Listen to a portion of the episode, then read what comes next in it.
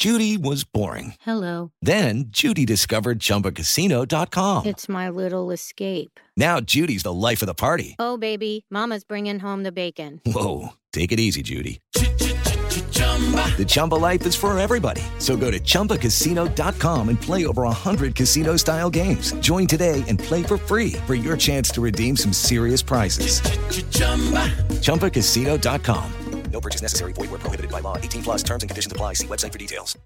Panorama Reforma Electoral. Un espacio de información, reflexión y análisis sobre lo que a ti te interesa. Por 88.9 Noticias. Información que sirve. Tráfico y clima. Cada 15 minutos.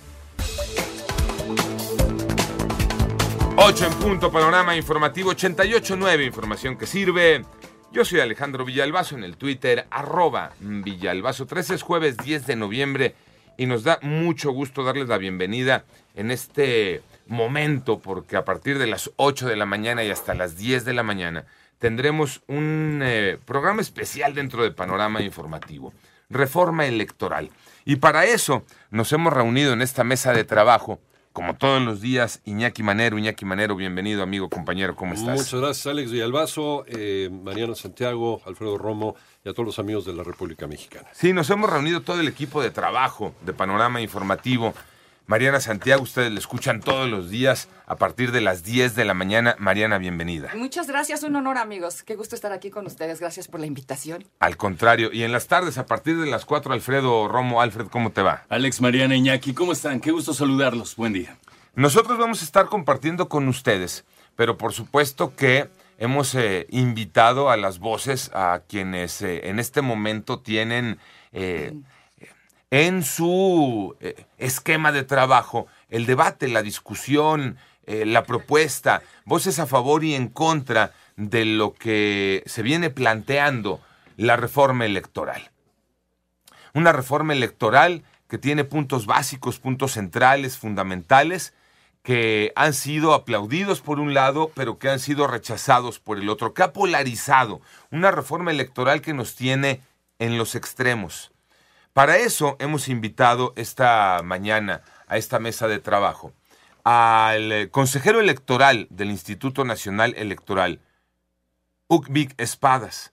También hemos invitado a Aleida Alavés Ruiz, vicecoordinadora del Partido Movimiento Regeneración Nacional en la Cámara de Diputados. Con nosotros también Citlali Hernández, secretaria general del Partido Morena. Les damos la bienvenida, los saludos. Citlali, buenos días y gracias por acompañarnos. Buen día, qué gusto saludarles. Buen día al auditorio y a todas y todos por allá. Gracias. Aleida, buenos días. Todavía no la tenemos conectada. Ellos están a través del Zoom por eh, cuestiones eh, que ahora además la tecnología nos enseñó después de la pandemia y que podemos hacer este tipo de enlaces, porque además eh, las actividades en el día a día, el ir y venir, eh, permiten esta facilidad para que ellos también a partir de las 10 de la mañana puedan seguir con sus actividades. Saludo esta mañana a Ukvit Espada Sancona, consejero electoral. Ukvit, buenos días. Buenos días. El nombre es Ukip. Ay, perdóname. Ukip Espada Sancona, Gracias. consejero electoral. Ukip, buenos días y gracias por acompañarnos. Por el contrario, gracias a ustedes. Y desde el punto del análisis político, Javier Tejado Ondé. Javier, buenos días, ¿cómo estás? Hola, muy buenos días a todos. Eh, fíjese que estuve pensando, eh, y te lo planteo, Javier, de entrada, estuve pensando, ¿cómo arrancar un tema tan delicado, un tema tan espinoso? Un tema que polariza, un tema que incluso y de entrada te puede eh, hacer o decir que estás cargado de un lado o del otro, de una opinión o de la otra. ¿A quién le doy la palabra primero? ¿A quienes respaldan la reforma electoral o a quienes eh, han eh, manifestado una postura contraria a la reforma electoral? Y estuve pensando, y te pregunto, Javier, si sería democrático echar un volado. Totalmente democrático. Entonces creo que sería una buena idea. Tengo una monedita de a peso. Voy a echar un volado. Eh, Águila o Sol, Citlali. Águila. Venga, Águila. Entonces aviento la monedita. Cae la monedita. ¿Qué cayó? Sol. Sol. Ahí está la monedita, se la estoy enseñando a través del Zoom. Empezamos entonces Ukib Espadas, ¿por qué no la reforma electoral? Eh, por dos razones fundamentales. Primero, porque en este país tenemos pendiente desde el año 2000 una amplia reforma política que nos permita llevar al texto constitucional las nuevas reglas con las que debe manejarse la pluralidad del siglo XXI y no seguir basando eh, nuestro régimen en las reglas que se establecieron para administrar eh, el sistema de partido de Estado antes del año 2000. Y esto exige una discusión muy amplia, una discusión de por lo menos dos o tres años, para que cualquier modificación al sistema electoral sea consistente con este nuevo régimen político, con este nuevo sistema electoral que los mexicanos llevamos más de 20 años esperando y para cuyo establecimiento el presidente Vicente Fox claudicó de su fundamental obligación cuando fue electo. En segunda instancia, porque estamos en vísperas de una elección presidencial y modificar la estructura del Instituto Nacional Electoral, cambiar eh, su directiva, eliminar a los órganos locales electorales y experimentar este nuevo aparato en lo que será un proceso electoral muy intenso, un proceso electoral que exige la máxima capacidad institucional, es eh, al menos una gran imprudencia. Eh, te pregunto entonces, eh, ¿por qué sí la reforma electoral? A mí me parece que en el 2018 hubo un quiebre en, la, en, en una parte del sistema político. Es decir, primero, creo que es importante colocarnos en un momento en el que la democracia en nuestro país prácticamente es incipiente. No podemos decir que hemos llegado a la democracia ideal, a un sistema político, un sistema institucional eh, prácticamente perfecto. Yo sostengo que después del 2018 hubo un quiebre con un eh, con una manera de hacer política, con un sistema político y un mandato social que asumo eh, que también a Morena ha sido dirigido de eh, tener, digamos, una nueva lógica política. Y me parece que hablar de una reforma político-electoral en un momento de cambio, por supuesto, para algunos es una tragedia este cambio, para otros es un proceso de largo aliento que busca cimentar otra lógica eh, política institucional. Y me parece que hablar eh, de un momento de cambio donde pongamos el acento en algo que yo creo que no se ha dado en nuestro país, que es fomentar la participación ciudadana, tener una democracia donde se involucre más el, el ciudadano, más allá, digamos, de solo elegir representantes, a mí no me parece imprudente, me parece necesario, me parece lógico que se discuta de cómo avanzamos hacia la democracia después de eh, si pensamos que en los últimos 40 años ha habido por lo menos tres fraudes electorales para un gran sector de la población, es así, aunque pudiéramos debatirlo, aunque sé que algunos de los que están aquí pudieran no sostenerlo, eh, pues me parece que es importante discutir cómo hacer que la ciudadanía incida más, cómo fortalecer una democracia más participativa eh, y cómo atender un nuevo momento político-social que demanda una serie de cambios. Y yo lo concreto, lo concluyo así, eh, me parece que hay un mandato social, y las últimas encuestas lo han revelado, de romper las élites eh, institucionales, las élites políticas, las élites legislativas, las élites académicas, y empezar a discutir eh, realmente instituciones mucho más democráticas. Eh, según veo a través del Zoom, ya está Aleida Alavés, vicecoordinadora del Partido Movimiento Regeneración Nacional de Morena. Aleida, buenos días, bienvenida, gracias por integrarte a esta mesa de debate. Te pregunto, ¿por qué sí a la reforma electoral, Aleida? Muchas gracias y agradezco que estemos en este diálogo porque hay muchas cosas que aclarar. Nosotros creemos que estamos en un cambio de régimen y así lo hemos establecido en las reformas constitucionales que se han dado en, esta y la anterior legislatura, dándole un cimiento al Estado mexicano de nuevas eh, directrices, y una de ellas es la austeridad. Y yo creo que las instituciones en todo el país, llámense de los tres poderes o de los autónomos, necesitan entrar a una dinámica en la que el servicio público no tenga por qué ser tan oneroso, eh, se despilfarre el dinero, que además no tenemos. Estamos ante una crisis económica mundial y la inflación ha sido difícil de tenerla en un dígito en este país, se ha hecho, se ha enfrentado con el subsidio a gasolinas, pero todo el servicio público tiene que entrar en una dinámica de austeridad. Y el INE lamentablemente no ha dado muestras de que eso sea lo que están realizando. Además de que también necesitamos instalar un nuevo sistema electoral en el país, un sistema más sencillo. A mí me gustaría mucho escuchar de los expertos, pues estas propuestas en donde haya dinámicas de que no le quiten certeza, que no le quiten legitimidad, legalidad a la democracia, pero que sean menos costosas, que sean más sencillas, más entendibles para la población. Y me gustaría aclarar, porque ha sido una eh, mentira difundida mil veces, el que el INE desaparece. No es cierto.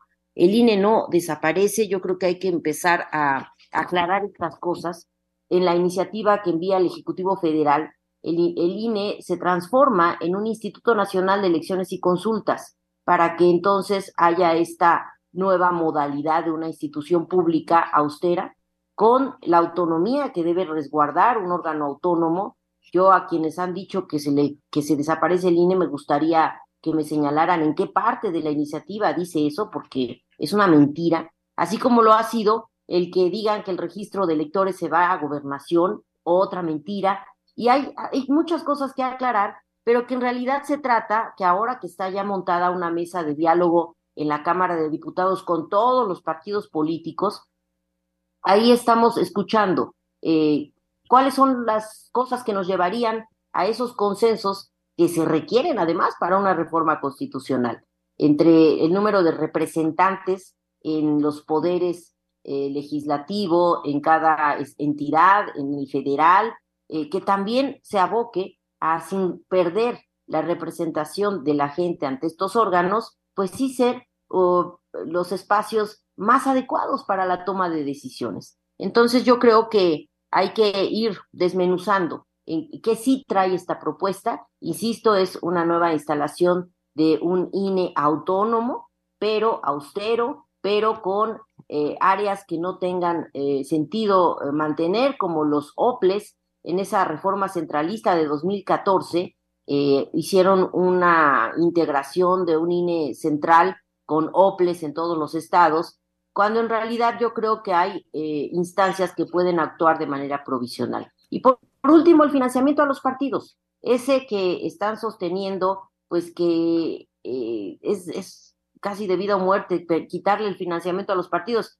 En la consulta que además ocultaron sobre eh, la apreciación de la gente eh, de, los procesos electorales, de los partidos políticos, la gente está de acuerdo en que se elimine el financiamiento público a los partidos políticos, sosteniéndolo solo en años electorales. Ahí sí, y, también para aclararlo, porque luego se dicen cosas a medias, estamos proponiendo eso, que el financiamiento público se elimine de manera permanente y que solo se sostenga en años electorales. Con esto yo pues iniciaría esta revisión de un tema sustancial para nosotros. Gracias. Bien, eh, le iba a pedir a Javier Tejado Donde que nos diera un primer eh, análisis, un primer comentario político, pero prefiero eh, hacer la pausa, Javier, para no cortarte la idea, para no dejarte un minuto nada más de exposición y tener que ir a la pausa comercial. Mejor vámonos al corte comercial, regresamos y le pediría a Javier Tejado Donde un primer análisis de esto que hemos escuchado, el por qué no que nos platicaba Ukib Espadas, el por qué sí planteado primero por Citlali, un mandato social que hay que romper, nos decía en una gran idea, eh, eh, en un resumen de, de, su idea central, y ahorita Aleida que nos platica varios puntos, eh, empezando por el tema de la autoridad, eh, desaparición o no del INE y el tema del financiamiento. Hacemos la pausa, Javier, y regresamos contigo en un primer análisis. Son las 8 y cuarto. Panorama informativo, 88.9 Información que sirve. Programa especial, Reforma Electoral. Sigue escuchando Panorama Reforma Electoral por 88.9 Noticias. Información que sirve. Tráfico y clima cada 15 minutos. 8 y cuarto, 8 con 17, panorama informativo 88.9, información que sirve. Yo soy Alejandro Villalbazo en el Twitter, arroba Villalbazo 13. Les acompañamos esta mañana, programa especial Reforma Electoral. Iñaki Manero, Mariana Santiago, Alfredo Romo, invitados esta mañana. Uquib Espadas, consejero electoral, Aleida Alavés, vicecoordinadora de Morena en la Cámara de Diputados, y Citlali Hernández, secretaria general del partido también Morena. Y en el análisis político, Javier Tejado, donde te decía Javier y te pedía una primera reflexión de las tres ideas centrales que hemos escuchado hasta el momento. Claro que sí, pues mira Alejandro, Editorio, nuestros queridos invitados, pues mira, yo creo que la reforma electoral es importante discutirla, qué bueno que estamos en esta mesa platicándola, es algo que no han avanzado mucho en el Congreso de la Unión, eh, siempre hay necesidad de reforma electoral y siempre hay elecciones en México. Entonces, encontrar un momento cuando no hay elecciones y se pueda discutir es muy difícil, porque vivimos en elecciones a nivel estatal o federal. Este, ¿Qué decir? Decir que es un tema que está muy polarizado, hay muchos temas que se pueden mejorar, muchos temas que se pueden abaratar, pero yo lo que te diría es que en México históricamente las reformas electorales han sido impulsadas desde los partidos políticos que son minoría, desde los partidos políticos que han perdido elecciones y se han puesto medidas que legitimen el modelo electoral, que legitimen los procesos electorales. Por decirte algo, cuando se gastaba mucho dinero del gobierno priista en elecciones, pues se metieron una serie de requisitos para mayor fiscalización y para que hubiera financiamiento público. Cuando se hizo el abuso de los spots electorales, eh, se prohibió la compra a los particulares y se dieron por el Estado. O sea, siempre han sido elementos que los perdedores, la minoría, avanzan para darle legitimidad al modelo electoral. Y aquí es la primera vez que es al revés, donde el partido, el gobierno mayoritario, quiere aprobar una serie de reformas que, que la minoría de partidos políticos, y sí quizás también una minoría de la gente, piensan que daña el sistema electoral. Y yo creo que es donde esto está mal, donde la oposición, minoría, sienta que se dañan los métodos electorales, es delicado. Creo que por ello lo muy importante es que sí se platique y se llegue a consensos, pero consensos amplios, que todos los partidos estén de acuerdo cómo hacemos elecciones más baratas, cómo hacemos elecciones con resultados más rápidos con voto electrónico, cómo quitamos sí el financiamiento público y permitimos el privado. O sea, yo creo que se requieren, digamos, consensos, pero que sean consensos que no se imponga una minoría, porque si no, desde ahora va a quedar nuestro sistema electoral en riesgo y creo que eso es lo que nadie quiere. Que lleguemos desde ahora con la narrativa de un fraude electoral 2024, es lo que nadie quiere. Por eso sí creo que lo importante es que se consensen los temas a discutir y a ser votados. Muchas gracias, gracias Javier. Eh, yo le quisiera preguntar tanto a Leida, a Ruiz, eh, diputada, consejera nacional del Partido de, la Revolución Democrática, y a Citlali Hernández, la senadora Citlali Hernández. Eh, todo es perfectible desde luego en la vida, pero, pero es momento social, político, económico para hacer un cambio en la forma en que vivimos las elecciones en este país. Aleida. Sí, precisamente cuando te decía lo de las, la situación que hay a nivel mundial, económicamente hablando, una crisis en la que los básicos, los granos, eh, los insumos para la construcción se están encareciendo y nos ponen en una dificultad en la que pues se ha tenido que armar un programa especial denominado PASIC, en donde se está financiando el subsidio a la gasolina para evitar que eh, crezca más el precio de los de los insumos básicos en el país y que bueno, pues desde todas las áreas del gobierno se está haciendo ahorros.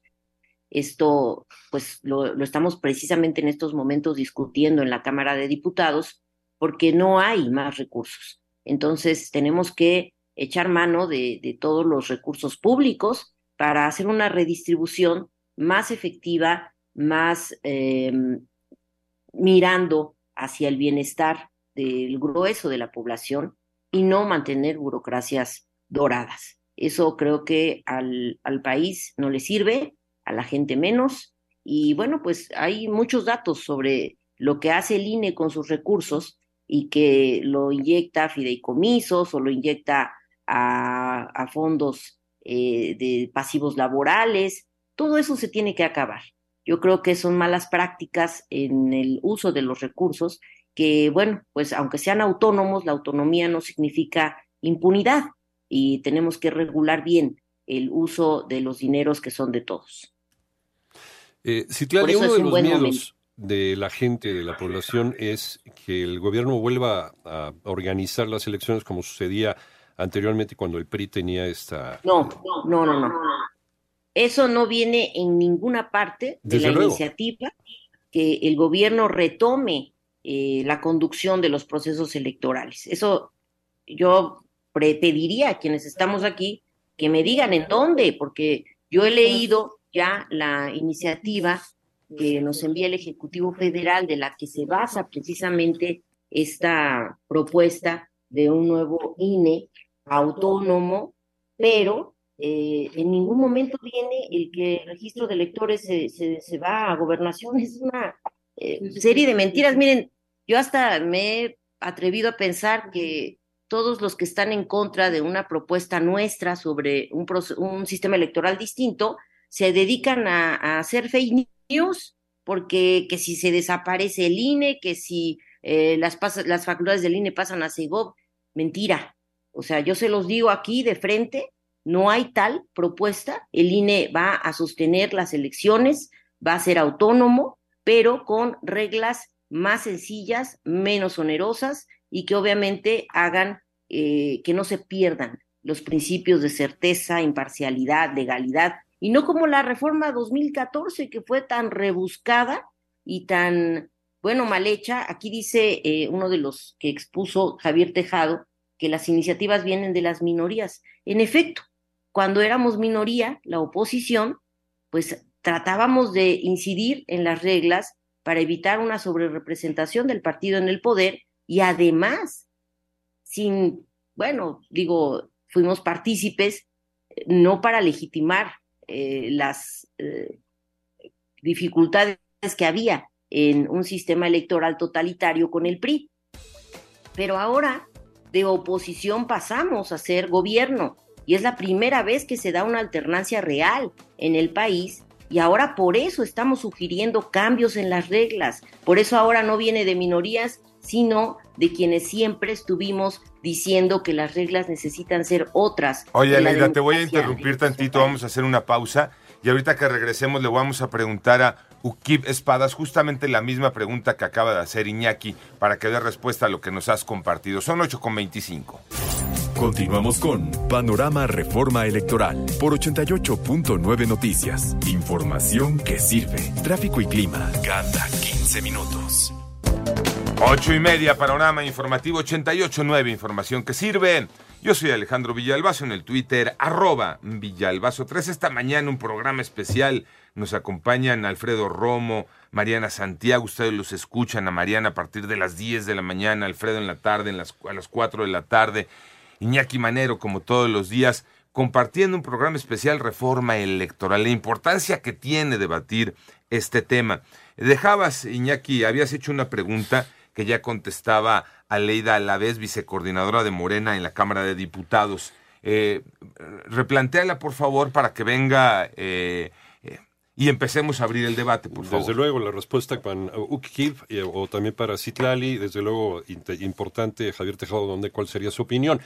Y dejamos, dejamos la, percepción de la gente, porque yo creo que la percepción es muy importante en cualquier cosa que hagas en la vida. ¿no? Y una de las percepciones que tiene la mayoría de la gente, porque estamos en contacto con ellos todos los días a través de redes sociales, y creo que es una de las razones principales por las que mucha gente va a asistir a la marcha este domingo, ¿no? es por este miedo a que pierda su autonomía el, el, Instituto Federal Electoral y se convierta en eh, posesión nuevamente del Estado mexicano, más bien del Poder Ejecutivo, como sucedió en 1988 con las elecciones eh, que manejaba la Secretaría de Gobernación, hasta ese momento cuando se empezó a dar el cambio. Eh, es infundada, es, este miedo es infundado que tiene la, la, gente y que precisamente, insisto, es una de las razones por las cuales mucha gente se va a manifestar este domingo. no, no es un miedo infundado y sí, la iniciativa sí lo dice. Y les voy a decir dónde lo dice.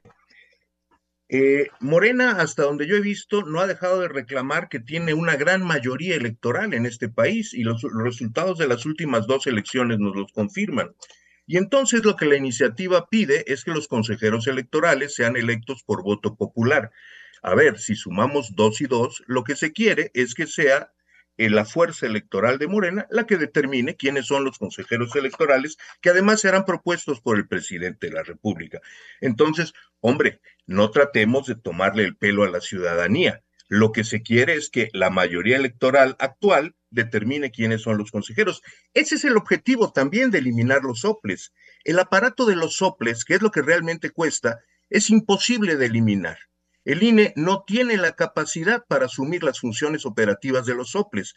Entonces, no se quiere eliminar el aparato electoral de los soples. Lo que se quiere eliminar son las direcciones estatales de los soples para que estos consejeros, electos por la mayoría electoral, controlen no solo las elecciones federales, sino también las elecciones locales desde las presidencias municipales, más aún, desde las juntas y comisarías municipales hasta gobernadores de los estados. Por cierto, se dice que eh, esto forma parte del mandato que ha recibido la mayoría electoral a partir de la elección del 18. Lo curioso es que ni en la plataforma electoral del 18 ni en la elección de 2021 se plantearon jamás las cosas que hoy se pretende que son de urgente y evidente resolución. No es así. Solo fue en 2022 que estas cosas aparecieron salidas de la nada en este país jamás nadie había planteado que los consejeros electorales elijan. Lo que sí se había planteado es lo de las elecciones baratas.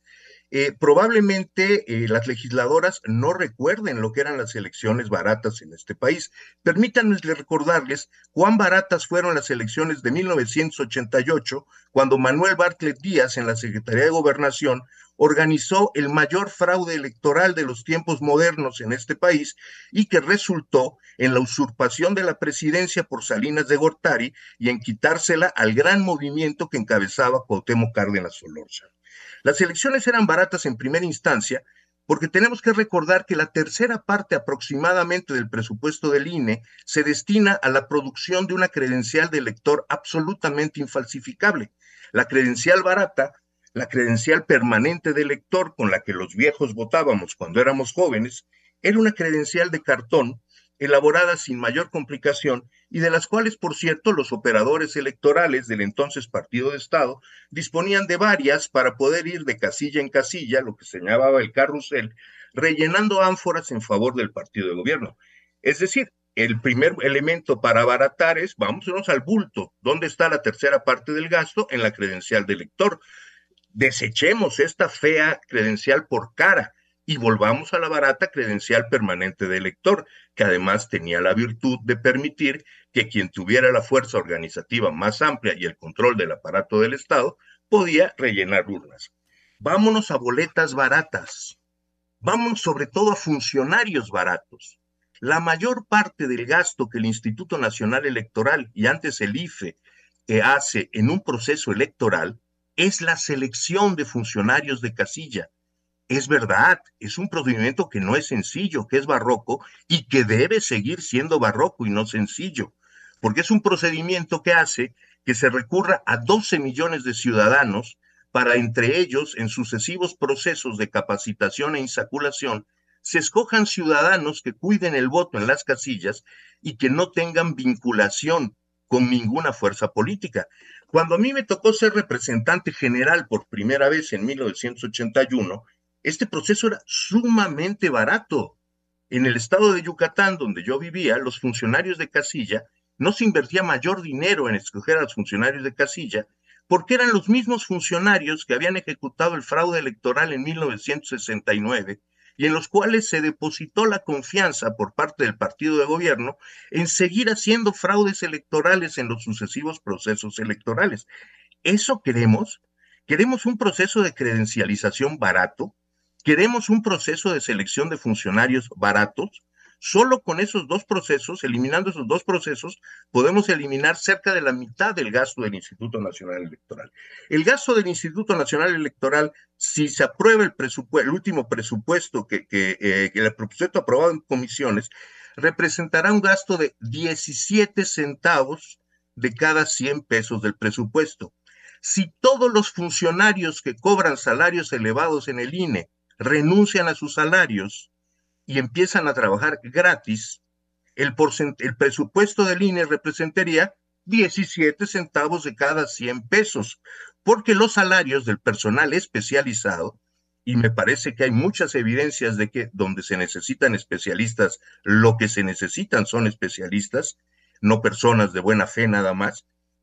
Si se eliminan esos salarios, el presupuesto del INE no se altera, no tiene un impacto público.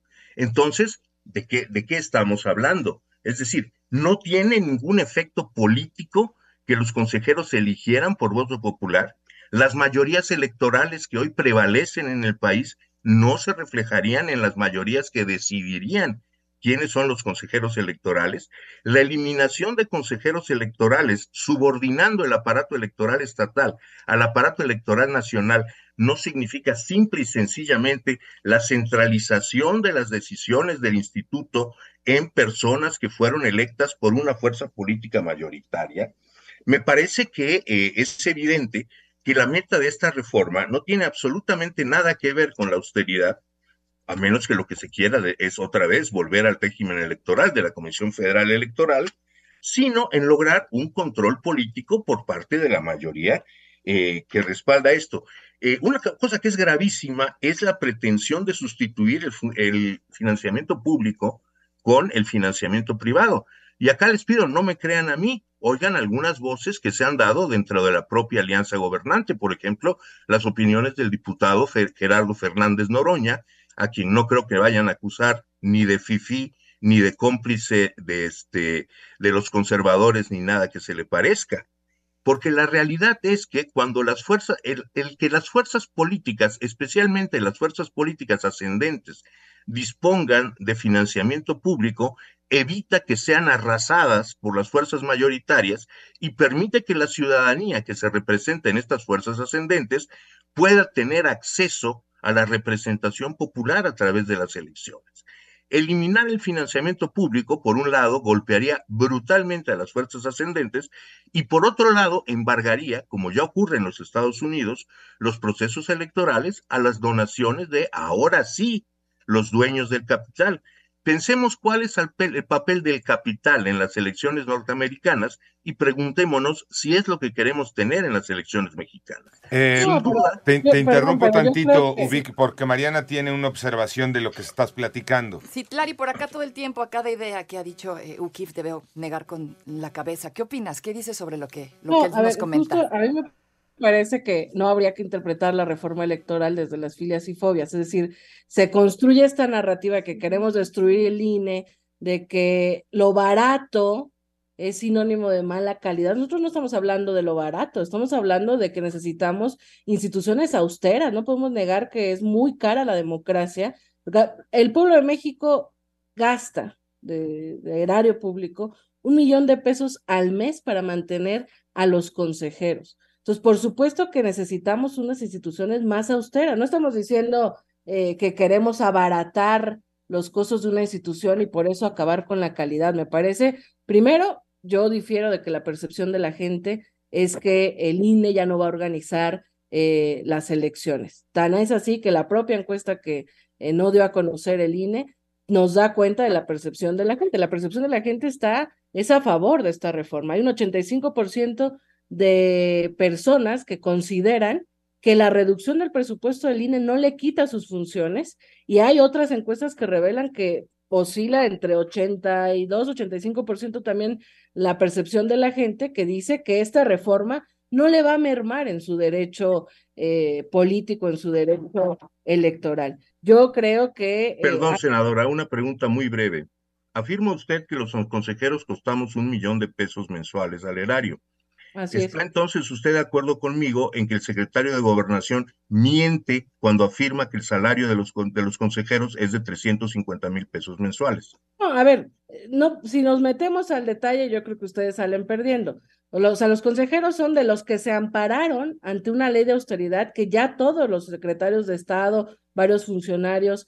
Es verdad, Marina y, Secretaría de la Defensa siguen teniendo salarios superiores al presidente de la República. Bueno, pero no es lo mismo garantizar la seguridad de un país que eh, formar parte de una. Que garantizar elecciones limpias. Bien. Eh, no, no, tomo nota de su concepción, senador. No, no, no es una concepción. A ver, no puedes decir que tus altos salarios en discordancia con el salario eh, común de la, de la clase trabajadora, lo mereces porque organizas elecciones. Creo que justamente lo que estamos planteando es que exista un, un sistema electoral a la altura del momento político, del momento social, con austeridad.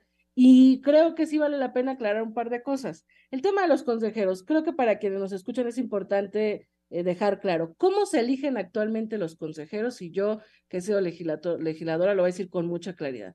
Los eligen la élite legislativa, es decir, los coordinadores de, de cada grupo parlamentario se ponen de acuerdo y por eso es que esta falacia de que los consejeros son ciudadanos, yo perdón, pero creo que es importante no eh, sostenerla, porque son el resultado de negociaciones políticas en los congresos, porque son los partidos, y a lo largo de la historia ha habido cuotas partidistas, y creo que negarlo sería eh, faltar a la verdad, quienes han llegado a ser consejeras y consejeros son el resultado de esa negociación entre fuerzas políticas. Entonces, decir que como ahora Morena es mayoría, llevar al voto popular la elección de consejeras y consejeros es eh, colocar eh, de preferencia o, o, la mano de la mayoría, me parece que es tanto una falacia como decir que como somos mayoría en el poder legislativo, nosotros somos quienes ponemos a los consejeros. Me parece que si bien no hay un antecedente en la propuesta, creo que vale la pena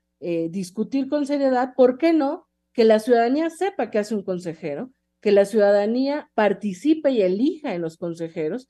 Y también creo que vale la pena decirle a quienes nos escuchan que no es el Ejecutivo el que propone a los consejeros. La, reforma plantea que eh, el Ejecutivo proponga 10, el Poder Legislativo proponga 10, perdón, 20, eh, y el Poder Judicial 20. Es decir, tendremos 60 propuestas eh, sobre la mesa que el Poder Ejecutivo, el Poder Legislativo y el Poder Judicial propondrán en el marco de los requisitos para ser elegible. No estamos diciendo que vamos a proponer a cualquier persona que no tenga elementos técnicos o profesionales para ser consejeros. Sobre esos 60, la idea es que tengan además una participación, eh, que los medios de comunicación abran debates, que tengan una participación equilibrada en radio y televisión y que sobre eso se abra una discusión pública. Yo creo que no habría que tenerle eh, tema, digamos, o no habría que tenerle miedo a que la ciudadanía conozca qué hacen los consejeros y decida en ello. O sea, hoy lo, lo elige, yo lo digo en serio con mucha responsabilidad, lo eligen las élites legislativas. Y lo mismo vale los interrumpo en esta idea. Perdónenme, los interrumpo en esta idea. Cuarto para las nueve tenemos que hacer una pausa y regresamos, retomamos eh, el debate que se está sosteniendo. Cuarto para las nueve, panorama informativo, 88.9, información que sirve. Sigue escuchando Panorama Reforma Electoral por 88.9 Noticias. Información que sirve. Tráfico y clima cada 15 minutos. 10 para las 9, panorama informativo 88.9, información que sirve.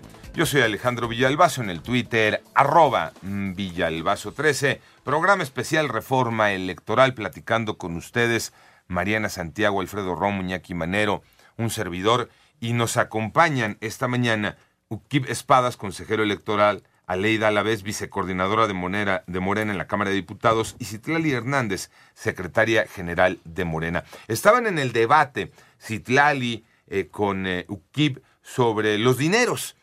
Eh, importante, creo, ponerlo con toda la claridad. Es cuestión de dinero, decía Ukib, y Mariana tiene un apunte.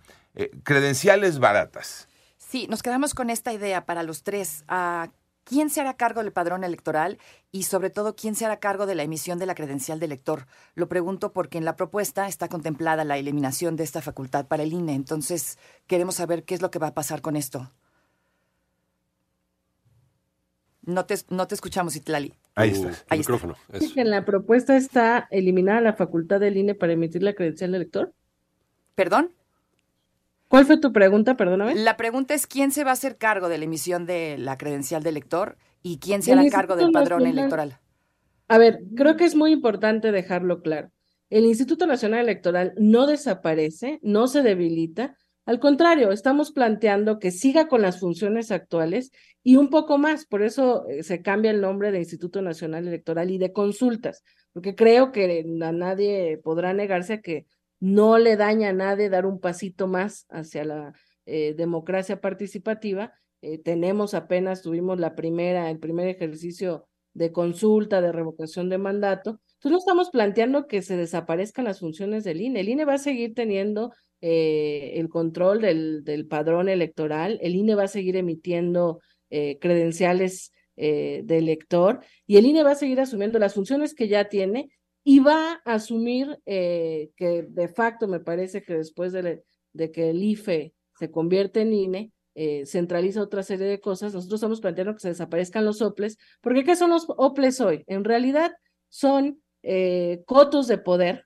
eh, que responden a grupos de intereses de los gobernadores, de los poderes en turno de los, de los estados.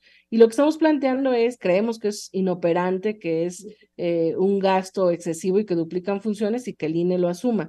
Nada más quisiera aclarar algo por, por lo que decía el consejero. Eh, no es falso lo que dice el secretario de Gobernación. En la propia propuesta de presupuesto que el INE eh, propone para este presupuesto del 2023, ellos plantean eh, los límites de percepción ordinaria total en el Instituto Nacional Electoral en brutos mensuales y plantean una percepción ordinaria total de un mínimo de 303 mil 54 pesos y un máximo de 365 mil dos pesos. Y dejarlo claro, nosotros no estamos eh, queriendo acabar con una institución, nosotros respetamos que hay toda una expertise en funcionarios que mantienen la institución y que han fortalecido la democracia. Nosotros lo que creemos es que la cúpula del INE, los consejeros eh, y el consejero presidente, no solo no han estado en consonancia con la, con austeridad republicana, sino que además han tenido un papel profundamente eh, parcial. Eh, y nosotros creemos que es importante una reforma política electoral que acabe con los privilegios de una clase política y de una clase, lo voy a decir con todo respeto, una clase académica, que con este umbral de academia, de ciudadanía, eh, de neutralidad, que yo considero que es falso, eh, se ha querido mantener como un grupo eh, minoritario en el control, no solo del Instituto Nacional Electoral, sino de los organismos autónomos. Entonces, cuando, cuando escuchamos que defienden al INE, yo realmente me pregunto qué defienden, porque no han podido decirnos en qué parte de la reforma dice que vamos a acabar con el INE y que vamos a acabar con la democracia. Yo, francamente, lo que creo es que defienden sus privilegios, que quieren seguir siendo una élite que tome decisiones en los organismos que deberían de ser del pueblo de México, que las decisiones públicas cada vez deberían de ser más públicas. Y ahí me parece eh, como muy claro esta defensa de los privilegios y de seguir siendo parte de unos cuantos, cuando les altera tanto que los consejeros o los magistrados los elija eh, el pueblo de México, lo cual provocaría una discusión, un conocimiento de qué hace un consejero, qué hace un magistrado, porque yo sostengo que hoy tanto los consejeros como los magistrados responden lamentablemente a intereses creados. ¿Cuántos casos conocemos de magistrados que incluso contradicen sus propias sentencias eh, con base en los intereses eh, políticos que haya en turno? Y por eso es que hay un sentimiento, yo provengo de ese movimiento, mi generación tiene heridas abiertas por los fraudes electorales que ha habido, eh, porque no vemos, no hemos visto el máximo de eficiencia y el máximo de neutralidad en las autoridades electorales. Yo sostengo que han respondido en gran parte del, de su vida, eh, de su historia de vida, a intereses creados, a intereses políticos e intereses de élite. Perdón, te interrumpo, Citlali, eh, eh, consejero. dice Citlali, consejeros parciales, tenemos minutito y medio, una reflexión sobre eso para ir a una nueva no, pausa. bueno, a ver, pero vamos poniendo, vámosle contando los dientes al caballo, como se decía en las elecciones bizantinas. ¿Qué votación en la que yo he participado he sido parcial? Afirma usted que los consejeros respondemos a intereses privados. ¿A qué intereses privados respondo yo? Yo nada más le recuerdo a la hora de discutir la austeridad. No, la llama son el claro ejemplo. Ah, bueno, pues entonces no diga los consejeros, porque esa es una generalización. Es como que yo diga, históricamente en este partido los senadores han sido corruptos. Yo no me atrevería a afirmar una cosa así. No han sido. Pero a ver, ¿y por qué no mencionamos el hecho de que, por ejemplo, los consejeros no tenemos derecho a tener ningún otro ingreso? Para ser consejero, yo renuncié a la edición de un libro de texto de bachillerato que revisaba cada año y publicaba desde, dos, desde 1992. El presidente puede publicar libros y cobrar regalías, yo no. ¿Perdón? Si quieren hacer dinero, váyanse a la industria privada. No, yo no quiero hacer dinero. Lo que quiero decir es que los consejeros somos los únicos funcionarios constitucionalmente vedados de tener otro ingreso. Los diputados pueden tener otros ingresos. Recientemente la diputada María Clemente Orozco nos recordó que los diputados tienen derecho de tener otros ingresos. Los consejeros electorales no. Cerramos la idea, vamos a una nueva pausa. Son cinco para las nueve. Ahorita Alfredo Romo tiene una gran duda. Eh, plantéala de inmediato, Romo. ¿De qué hablamos cuando hablamos acerca de las consultas que se pretenden anexar al INE? Con eso regresamos, son cinco para las nueve. Panorama Reforma Electoral, un espacio de información, reflexión y análisis sobre lo que a ti te interesa. Por 88.9 Noticias. Información que sirve, tráfico y clima, cada 15 minutos. 9 en punto, panorama informativo 88.9, información que sirve. Yo soy Alejandro Villalbazo en el Twitter arroba Villalbazo 13. Les damos la bienvenida a este programa especial Reforma Electoral. Estamos en esta mesa de trabajo Alfredo Romo, Mariana Santiago, Iñaki Manero, platicando con eh, Citlali Hernández, secretaria general de Morena, con Aleida Alavés, vicecoordinadora de Morena en la Cámara de Diputados, y con Ukib Espadas, consejero electoral. Se había quedado sobre la mesa una pregunta. Alfredo Romo, Alfred. Gracias, Alex. Bienvenidos todos otra vez. El punto importante aquí me parece es hablar del Instituto Nacional Electoral y de consultas, que es lo que se le va a agregar al nombre y es una nueva función. Hemos platicado de cómo en este gobierno federal, en esta administración, se han inclinado por hacer consultas de muchas cosas. En el aeropuerto, por ejemplo, se alegó corrupción, hasta donde yo sé nunca se demostró, pero se hizo una consulta. ¿Qué queremos que pase con el aeropuerto? Ahora, el instituto lo va a absorber. Esto también implica gastos, implica inversiones. Y yo quiero saber si es que, y este es un punto muy importante, tenemos una idea de que vamos a tener más participación como ciudadanos y ciudadanas. ¿Eso es cierto? Porque cuando nos dicen vamos a gobernar todos juntos, desde mi punto de vista eso no es cierto. Para eso están los partidos y para eso están los funcionarios. Entonces, ¿estamos anexando algo que se escucha bien o que va a ser verdad? Porque dicen por ahí, eh, cuando hablamos acerca de lo que pertenece a México, por ejemplo, Pemex, la, CFE, dicen, es de los mexicanos. ¿Cómo es eso? Porque como mexicanos no sentimos eso. ¿Sabes? Entonces, cuando hablamos de un Instituto Nacional Electoral de Consultas, ¿es una idea real o falsa que vamos a estar participando en gobernar este país? ¿Por qué no comenzamos con Aleida, que, que me gustaría escucharla? Ha andado muy calladita. Está levantando la mano. Adelante, Aleida, te escuchamos. Estoy escuchando con mucha atención y respeto. Eh, no es ninguna eh, nueva invención ya establecimos en la Constitución esta, este derecho a ser consultados como pueblo de México en temas torales.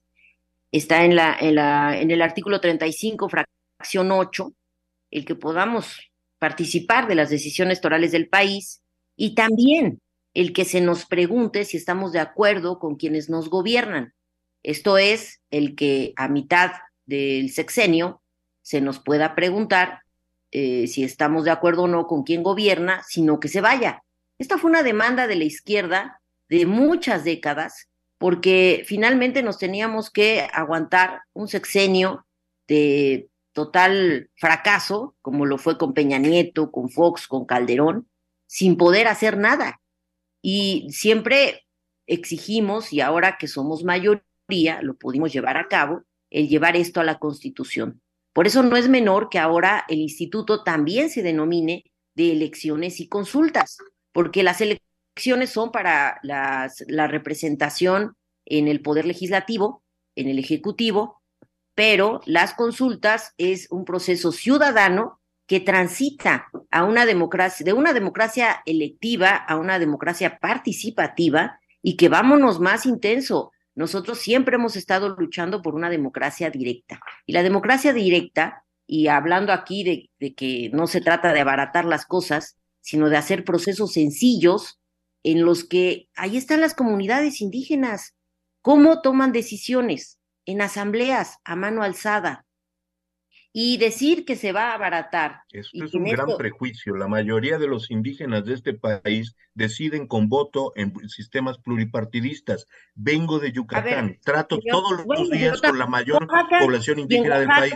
Las asambleas se realizan En Oaxaca, no son los indígenas de Oaxaca, no son todos los indígenas de México. Pues no, pero podemos dar pauta y val- valdría la pena aprender de estos procesos en los que se levantan actas. Hay muchas cosas que no se pueden eh, reproducir porque transgreden derechos humanos, pero otras sí, como tomar decisiones en asambleas para una cuestión pública. Ya se hacen los presupuestos participativos. Y eso también, ¿por qué no lo podemos llevar a esquemas más eh, avanzados en cuanto a los representantes populares? Ahí es donde a mí me gustaría ver la expertise de todos los que conforman actualmente el Instituto Nacional Electoral o los académicos para que nos digan cómo podemos hacer procedimientos que dejen de ser tan barrocos y no creo que necesiten mantenerse así, consejero, porque eh, sería tanto como decir, el, el país sigue viviendo en un sistema en el que todo mundo va a buscar hacer fraude o todo el mundo va a buscar engañar o darle la vuelta a las reglas electorales. Estamos en un nuevo régimen y yo creo que afortunadamente podemos transitar a que ya las boletas electorales, la credencial de elector no tengan tantos sellos de seguridad que tan costosos son y que además eh, eh, eh, se, se hicieron fruto de precisamente venir de una historia de tanto fraude, en donde hasta los muertos votaban con las credenciales naranja de elector. Se le tuvo primero que poner foto, después ponerle sellos de seguridad, porque se encontraban estas credenciales en la época del IFE con estas anomalías. Perdona, Entonces, Leida, eh, te interrumpo nada más ahí porque es un dato bien interesante el que acabas de comentar. ¿Se le quitarían candados de seguridad a la credencial de lector? A mí me gustaría explorar la posibilidad de tener, insisto, eh, boletas y credenciales menos costosas, porque Perdone, actualmente tienen entre 9 y 11 sellos de seguridad. Perdone, diputada. ¿De ¿Sabe verdad usted es cuánto cuesta una boleta electoral? Dígamelo, dígamelo. 80 consejero. centavos. Y los sellos de seguridad. La boleta con todos sus sellos de seguridad y en papel seguridad Eso cuesta la impresión. 80 centavos. Eso cuesta la impresión de cada No, de, no, de no, no, no, no, no. papel. La elaboración completa, el papel seguridad y las marcas de seguridad, la boleta, el costo final de cada boleta en la que sufragamos es de 80 A ver, centavos. si, si es tan, tan, bueno, digo, está bien, si son 80 centavos, qué bueno. Pero entonces, ¿por qué el INE sigue pidiendo recursos como si estuviera atendiendo eh, los procesos electorales del, del 2021? En 2021 se atendieron vein- la, la elección de 21 mil cargos, consejero, y se les otorgaron 26 mil millones de pesos para ese año pero para 2022 pedían exactamente el mismo dinero. ¿Le respondo su pregunta, 26 diputada? mil millones de pesos. O sea, Le cuesta lo mismo su pregunta, el diputada. cuando hace elecciones que cuando no, porque en el Permítame responderle a 2022, su pregunta, diputada. Bueno, pero, a ver, nada más, Primero, no es verdad No, que hayamos pedido lo mismo, pedimos 24, no 26. Y cuatro de esos dos mil 24 millones estaban destinados, sí, pero estaban de destinados a 21,000 una consulta popular. a 436. No, bueno, si no, si está bien, no le respondo si no quiere, no hay problema. asumir, gracias. Porque además, digo, lamentablemente, y usted tampoco ha respondido, cuando le pregunté exactamente en dónde dice que el INE no va a dejar de ser autónomo, que las elecciones las va a asumir eh, gobernación. Ustedes son los padres del fake news, ¿eh?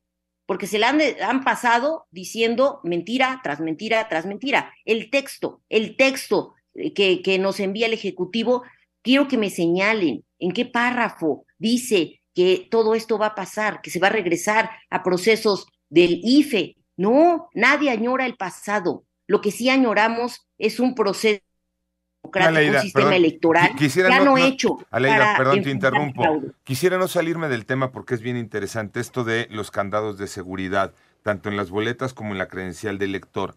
Hay idea, por ejemplo, eh, tengo entendido, y corrígeme si no, UKIP, la credencial del lector actualmente tiene 16 candados de seguridad. Eh, ¿Sería la idea quitarle cuántos candados de seguridad a la credencial del lector, Aleida? Mira, ese análisis no lo tengo así como muy completo. Lo único que yo creo es que necesitamos hacer, eh, pues procesos y habilitar esta credencial sin que tenga por qué ser tan desconfiado para los mexicanos y mexicanas eh, o para que nada más se nos acepte, es que hay una falta de, de, pues de visión en este sentido de que en el servicio público, y por ejemplo antes en el INE, para sacar la credencial, bastaba con ir y decir soy Aleida a la vez, vivo en tal lugar, y es, era un acto de buena fe. Y nadie va a trampear esos datos, de cuándo nací, quién soy, dónde vivo, pero todo se hace en la lógica de que todos estamos buscando el saltarnos la tranca, el hacer un abuso de algo que es oficial y que nos corresponde como derecho la identidad en el país. Entonces, misma, yo sí avanzaría eh, en, un, la idea país en donde votaban los muertos. ¿Perdón? En un país en donde votaban los muertos, ¿no? Eh, sí, venimos de una historia muy lamentable. ¿Qué nos garantiza que esta vez va a ser distinto, no? Pues Precisamente por eso se pusieron los candados, digo, ¿no? Nosotros no traemos ganas de estar trampeando las cosas, de cometer fraudes, de alterar la voluntad popular. No traemos ganas de eso. Queremos un nuevo régimen en este país y por eso proponemos que nos ayuden a hacer sistemas menos costosos, más sencillos, más entendibles y que todos podamos participar y que además crezca la participación política, electoral, participativa de la gente en los temas de, decisión para todos. Pero es cuestión de tener o, de no tener ganas, Aleida. Es decir, sería una cuestión de fe o no de fe. No, no creo que sea una cuestión de tener o, de no tener ganas, pues. O sea, es una cuestión de que es, está, por, está en medio la legalidad de un proceso electoral. sin, restarle legalidad. O sea, e, es que eh, nosotros lo que, lo que estamos planteando es que este INE pase a ser algo más efectivo para nuestra democracia, con reglas sencillas, con procesos en los que todos tengamos claro quiénes van a, conformar el Consejo General, de dónde vienen, pues de una propuesta de todos los poderes para someterla al grueso de la población y entonces hacer de ellos personas que se deban realmente a que estos procesos se habiliten y ya no a cuotas de los partidos políticos, que así ha sido. O sea, lamentablemente si no reconocemos esa realidad, pues no vamos a transitar a lo que sigue. ¿Qué opinas? No, a ver, es que qué bueno que ya dijo lo de las cuotas. Yo le pregunto, diputada, los últimos cuatro consejeros que nos integramos al Consejo General del INE, eh, Carla Humphrey, Norma de la Cruz, Uquip Espadas, Martín Faz. ¿Cuota de qué partido somos?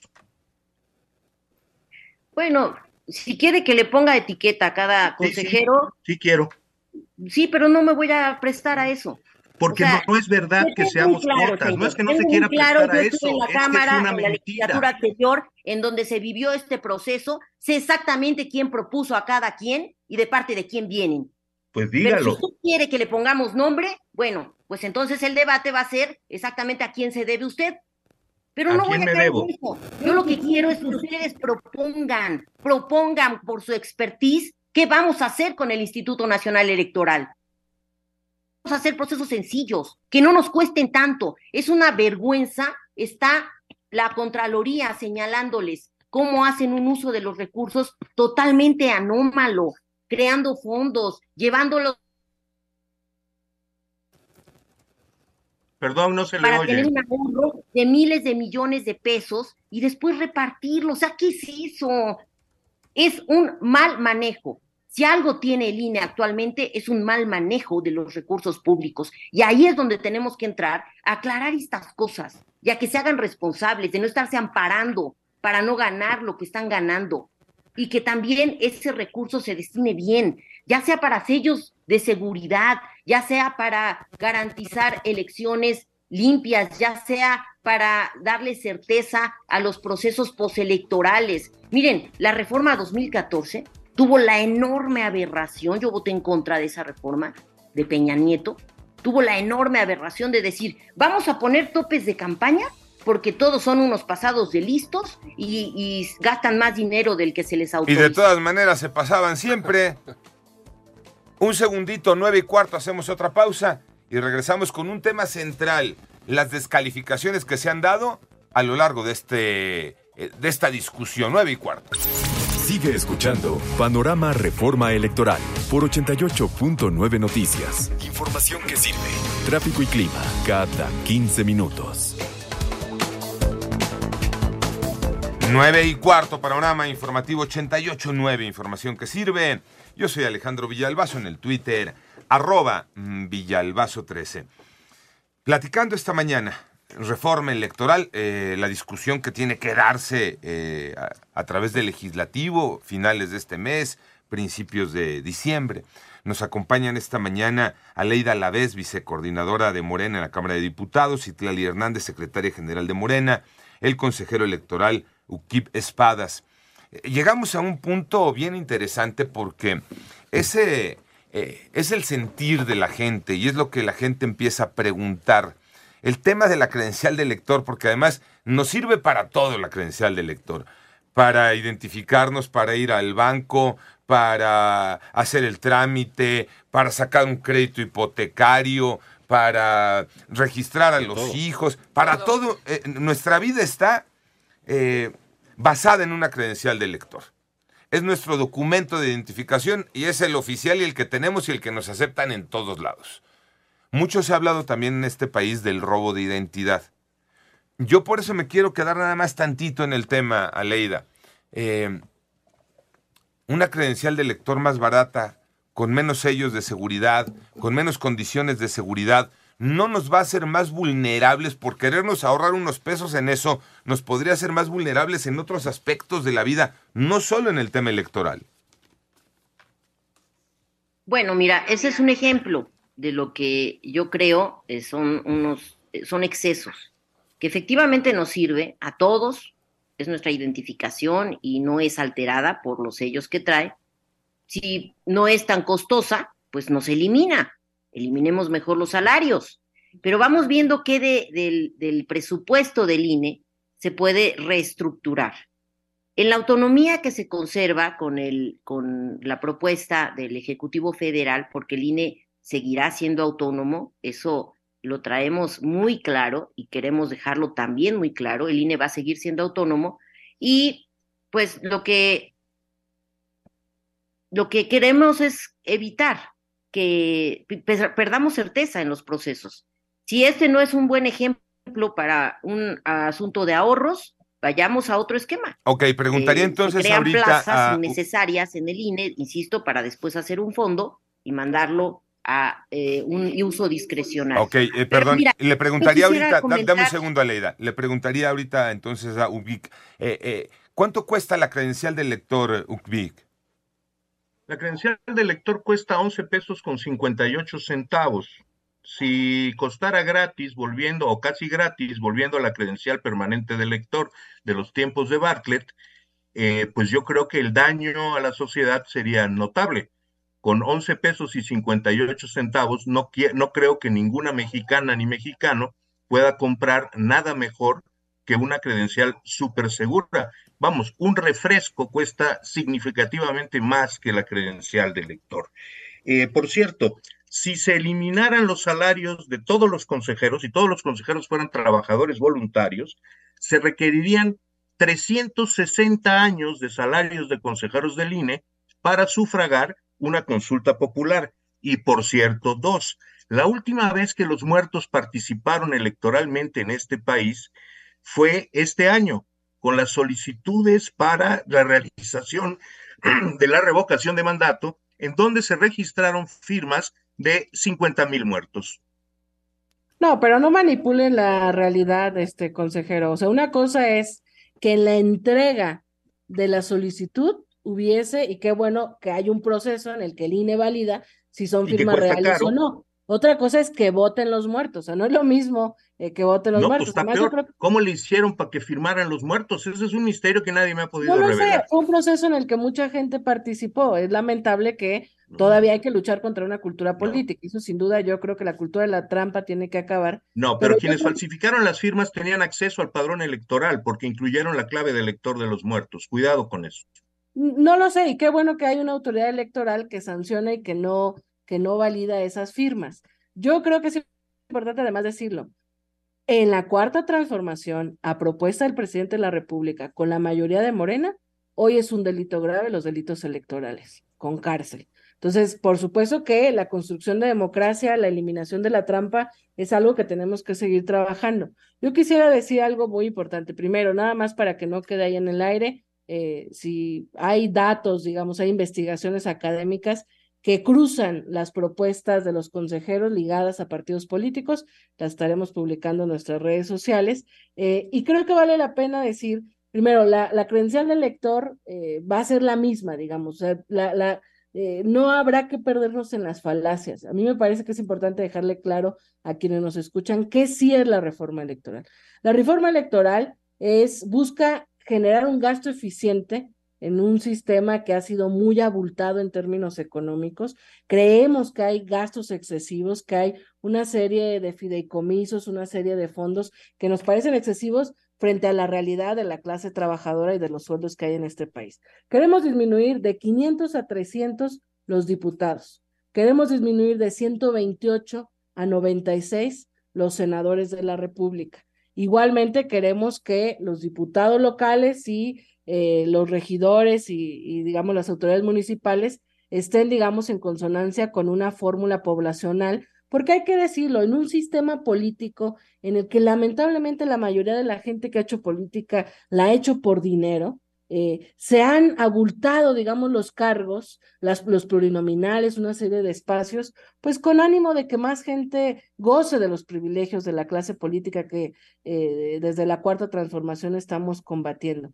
Estamos disminuyendo en esta reforma electoral el umbral para vincular eh, la revocación de mandato, que yo creo que es una máxima que ojalá se vuelva común, de que si ponemos autoridades, tengamos también las facultades, las herramientas para quitarlas a través de un proceso de revocación de mandato. Hoy es con el 40% eh, de la lista nominal, lo disminuimos a 33%. Estamos planteando que lo de los siete magistrados, eh, perdón, que se queden siete magistrados y en siete consejeros, eh, y que se elijan por voto popular, pero propuestos por los tres poderes, eh, digamos, del Estado. Y estamos proponiendo también que disminuya el gasto que la gente considera y yo creo que es muy importante que el debate no sea solo en el círculo rojo, hay que escuchar en una democracia que nos han dicho que es el poder del pueblo, lo que opina la gente. Y la gente opina que los partidos sí son un gasto oneroso eh, al, al, erario público. Entonces estamos proponiendo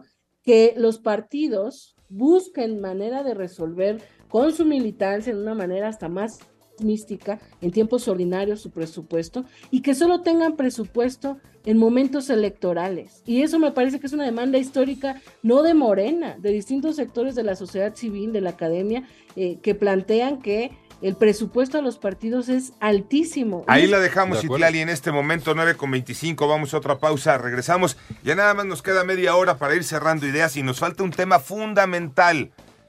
Los señalamientos hechos a lo largo de las discusiones. 9 con 25. Continuamos con Panorama Reforma Electoral por 88.9 Noticias. Información que sirve. Tráfico y clima cada 15 minutos.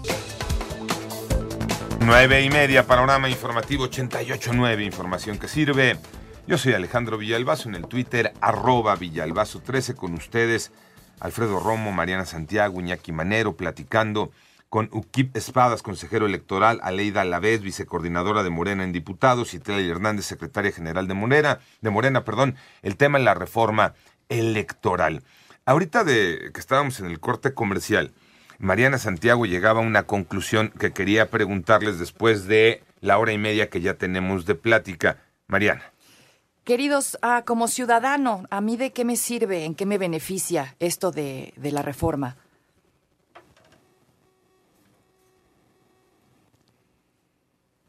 Creo que tienen los micrófonos sí. cerrados. Sí, tienen sus micrófonos cerrados. Ahora sí. Listo, te escucho. Muchas gracias. Yo creo que esta oportunidad de decir exactamente qué proponemos.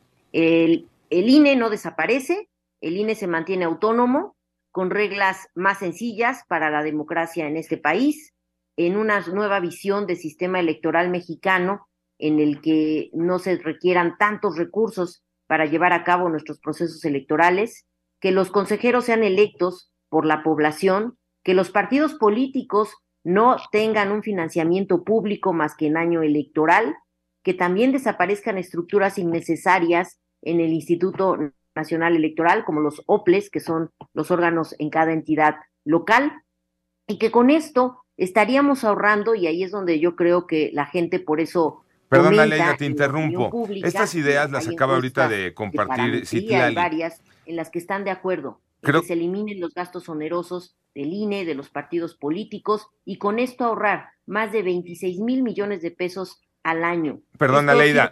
Aleida, te interrumpo. Esta idea la acaba de, resumir también Citlali antes de irnos a la pausa. Pero la, la, pregunta puntual de Mariana es, todo eso que nos están diciendo, como ciudadano, a mí, ¿en qué me va a beneficiar o en qué me va a afectar? Eh, adjudicada, a, bueno, que nos correspondía cada año de cuatro mil millones de pesos. Los salarios de los diputados, diputadas no se han incrementado desde hace más de cuatro años porque hemos entrado a la dinámica de las políticas de austeridad. No se trata de abaratar nada que le reste a la democracia certeza, credibilidad, imparcialidad, ni de volver al pasado. Nosotros vivimos en la oposición en el pasado y por eso creo necesitamos ser muy responsables para establecer mecanismos que le sirvan a la población y respetar la voluntad popular. Perdón, Leida, eh, eh, te comentaba y te interrumpía, creo que no nos estabas escuchando. Eh, esta idea la había dejado ya Citlali bien establecida antes de ir a la pausa. La pregunta concreta de Mariana es, como ciudadano, ¿a mí me beneficia esta reforma electoral? ¿Me deja algo? Te lo pregunto ahora a ti, Ukib Espadas. ¿Qué me va a dejar como ciudadano esta reforma electoral? A ver, yo creo que a este país le urge una amplia y profunda reforma política que parta de un debate de no menos de tres años y que haga cuajar en un nuevo orden constitucional la transición democrática que se vio interrumpida en el año 2000 con la claudicación del, presidente Vicente Fox a eh, generar una nueva estructura política para el país. En ese contexto, una reforma electoral que resulte adecuada al nuevo régimen político sería una cosa muy importante, pero una reforma electoral hecha de descontón sobre la base de creencias que a la hora de asentarlas en lo concreto resulta que se basan en ningún dato, una reforma en la que se dice vamos a ahorrar eh, eliminando candados de seguridad de una boleta que cuesta 80 centavos, vamos a abaratar la credencial del lector que cuesta 11 pesos con 58 centavos, el único lugar a donde lleva es a boletas A ver, perdón, eso es, fue un ejemplo. Un ejemplo de lo pues que se puede hacer. Pues busque usted mejor sus ejemplos, diputada, porque son ejemplos que van eh, directamente a la integridad que tiene el Instituto Nacional Electoral. Si no digan dónde están esos gastos onerosos y cómo proponen recomponerlos. No, no, es que, es que usted es la que afirma que hay gastos onerosos. Al, país esa burocracia dorada. O sea, no tome un ejemplo como algo que ya fuera total, porque además en ningún momento de la iniciativa dice esto que yo puse como ejemplo. Bueno, puede ser. Eso, revela además hay datos intenciones, me parece muy bien. Dicen que en, en México somos uno de los países en donde más caro nos cuesta un proceso electoral. Entonces, ahí es donde ustedes dígame, tendrían dígame que entrar, usted qué otro instituto electoral del mundo tiene la obligación de verificación de medios expedición de credencial electoral y selección de funcionarios a través de procesos en donde se revela que México aleatoria. le cuesta el doble un voto que a Estados Unidos. El comparativo que este domingo retoma el diario Reforma precisa que en nuestro país el voto es mucho más caro, incluso naciones como Rusia, Francia, Brasil, hasta un 5.500% Rusia, más. diputada. En Rusia y Francia el costo por votante es de 0.44 y 1.88 dólares, respectivamente, y en México el promedio está en, dos, en 24 dólares. O sea, ¿cómo atendemos eso, consejero? ¿Cómo hacemos que no nos cueste tanto cuando en países del primer mundo estamos viendo que los costos son totalmente a ver, sí sabe usted que, en los Estados Unidos no hay control de medios, por ejemplo, que cada medio puede hacer lo que quiera y que en nuestro país es obligación del INE verificar que eh, los tiempos de Estado y los programas noticiosos sean equilibrados. sí sabe usted que en los Estados Unidos no hay un proceso centralizado de fiscalización y que el INE acá está obligado a un proceso de fiscalización. Entonces, no me pida usted que le dé, que le dé solución a problemas que no existe y que usted imagina. Se nos pide, por ejemplo. Es una encuesta de reforma, no estoy imaginando nada. Se le estoy dando la, el dato con referencia. Esto es una medida y más bien su tarea es cómo, el, cómo hacemos procesos para menos costosos. Para, para eso deberían de ser Electoral expertos, dar sirve para que el Estado y no estar mintiendo, deje no estar de mintiendo de lo que no dice la propuesta de reforma espacios. del presidente Entonces, de la República. El problema es que ustedes defienden publicidad y propaganda, pero no entran a la materia de lo que están reclamando. Por eso usted aquí pidió, y ahora dice que son mal ejemplos, pero a mí me parece que son excelentes ejemplos de lo que ustedes consideran austeridad.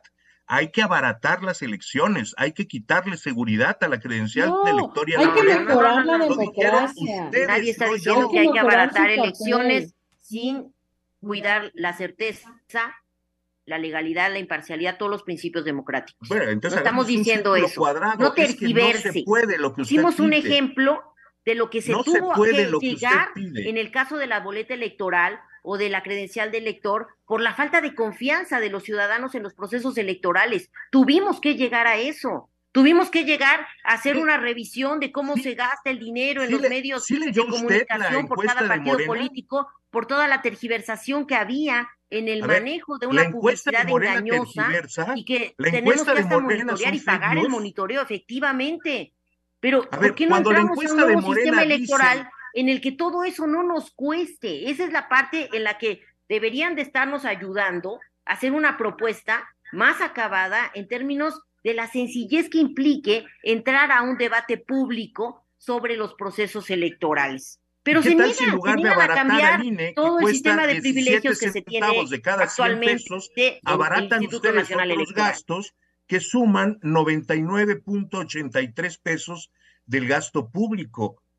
A, a mí no me pida que le solucione problemas que solo existen en su imaginación. No, No ver, es verdad no, mm. que el INE sea una institución Aquí está la onerosa. consulta, aquí está la Es consulta de la gente, la que ustedes ocultaron. Y en Eso donde la gente mentira. está totalmente de Eso es acuerdo, un mentira. 80% El en INE destinar no menos recursos a partidos políticos. encuesta. Un Que 79% ustedes no en el el trabajo número en de el INE y no encuentren la senadurías a nivel documentación que el INE pone a disposición pública, Yo no creo es que responsabilidad. no Perdón, pregunta quieren- ahí o nada sea, más para ponerle claridad a este piensa. tema. Aquí está. Una pregunta ahí para encuesta, ponerle no claridad a este tema.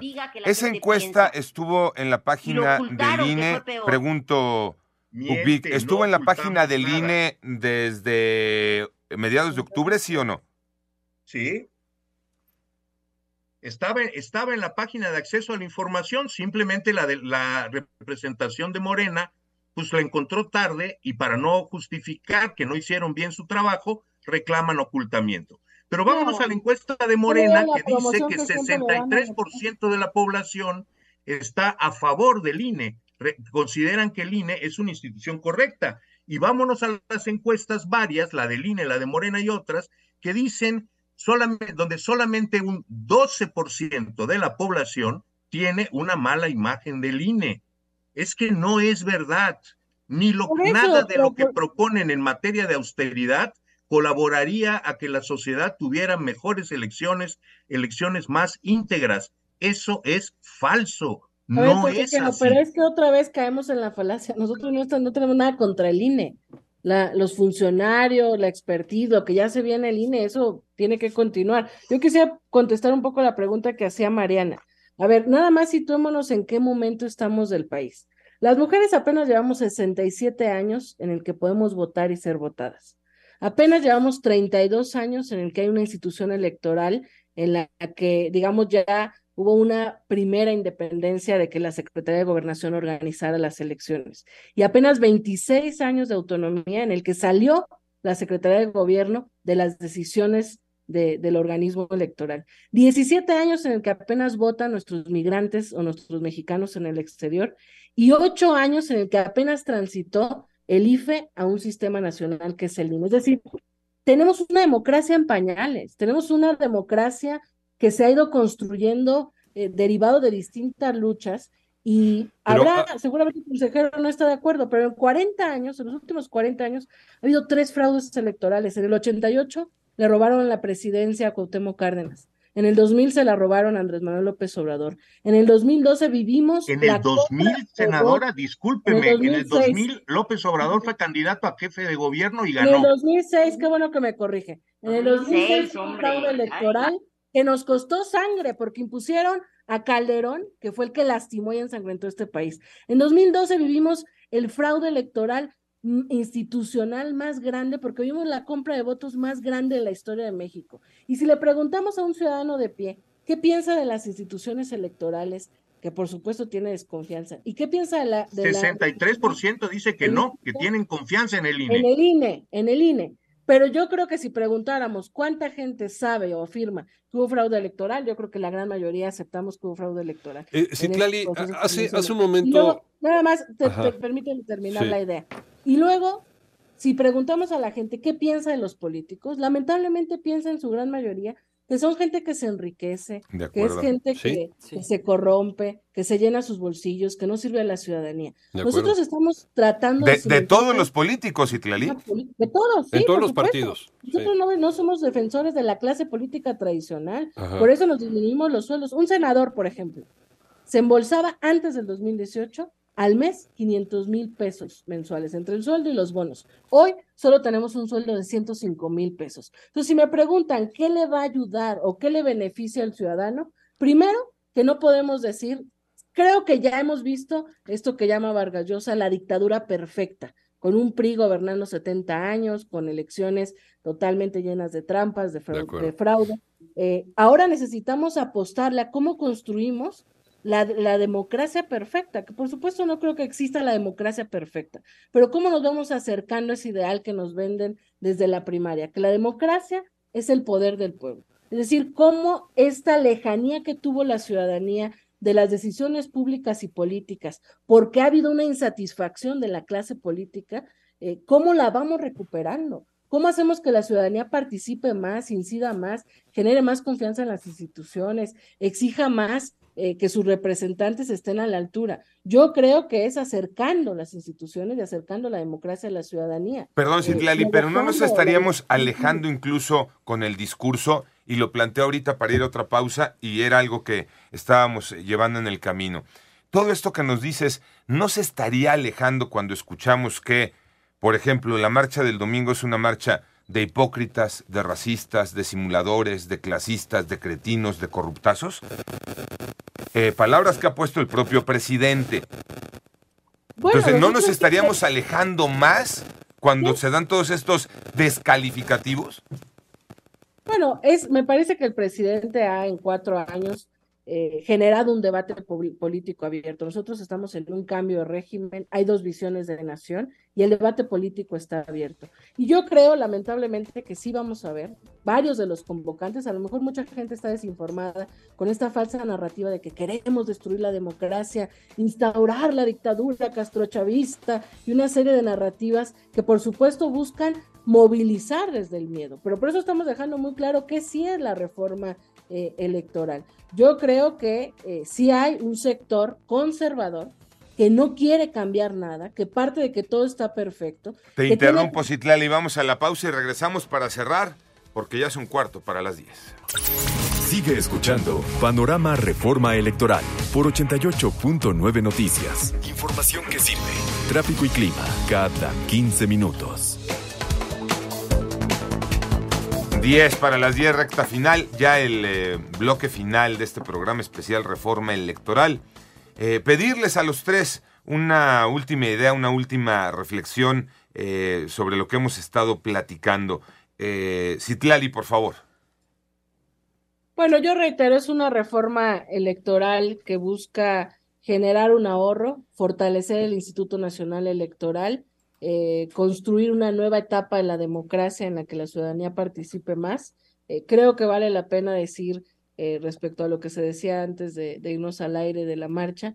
Nosotros no tenemos tema, venimos de la protesta social, qué bueno que la gente participe y se movilice, pero los convocantes son del calado de Cuadri, de América Rangel, gente que es homofóbica, que tiene expresiones clasistas, de Fox, que fue un traidor a la democracia, fue el primer, la primera persona que fue votada como una alternancia y al final hoy sigue eh, respaldando al PRI, resultó más de lo mismo, eh, de Claudio X González, etcétera. Entonces, eh, yo haría un llamado a quienes nos escuchan a que lean la reforma electoral, a que discutamos este tema y haría un llamado a consejeros como el que está aquí presente y a otra serie de académicos y de, personas que conocen el tema, a que no digan no a todo, que propongan que sobre esta reforma se discuta, se abone y que no mientan en decir que estamos destruyendo eh, la democracia o el Instituto Nacional Electoral. El Instituto Nacional Electoral se fortalece y se genera un ahorro que sin duda se destina para bien de la gente. Ya te dio pie con la palabra, eh, Ukip, ¿qué eh, opinas? A ver, eh, yo lo primero que quiero hacer es agradecerle a la, a la senadora la reseña de los procesos del 88, 2006 y 2012. Ella probablemente no lo sepa, pero en 2006 yo era militante del Partido de la Revolución Democrática mismo partido del que fue candidato Andrés Manuel López Obrador. Y yo reclamé, junto con muchos de, nuestros compañeros, el uso grotesco de publicidad en la campaña Un peligro para México. Y la reforma de 2007 y 2008 fue una respuesta en las leyes por la representación popular a ese ataque a la democracia. Y en 2012 yo sostuve que la elección representaba ilustraba perfectamente que la nueva frontera de la democracia ya no se encontraba en el cuidado a las urnas, sino en el control del dinero que adulteraba la autenticidad de las elecciones. Y ahí también obedecieron reformas. El problema es que la reforma que se plantea hoy, y con esto concluyo, es una reforma muy fragmentaria, muy parcial y que responde a demandas de coyuntura y no una enorme reforma del sistema político mexicano, que es así que la necesitamos en cuyo marco tendría que hacerse una reforma electoral, vamos, una, una reconstrucción del sistema nacional electoral sobre la base de las condiciones establecidas por un nuevo sistema político. Yo no me opongo a las reformas, yo creo que las reformas tienen que ser de verdad profundas, de verdad tienen que tocar al sistema político y no pueden hacerse en las prisas coyunturales por potenciar lo que hoy parecen ventajas de una mayoría y que a la larga significarían enormes desventajas para la sociedad.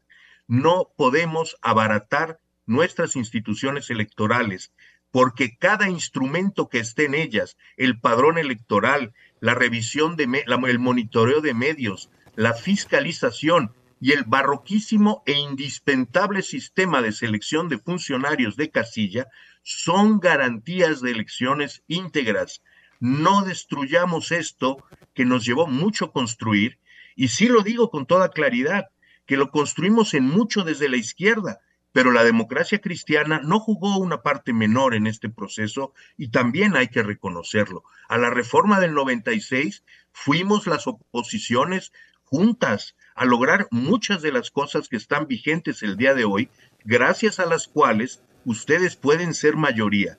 Sin la reforma del 96, que desde el PRD construimos, entre otras cosas, sobre las tumbas de 600 compañeros asesinados por el régimen, esa reforma electoral consagró muchos de los instrumentos de los que hoy dispone la sociedad mexicana y que no deben revertirse.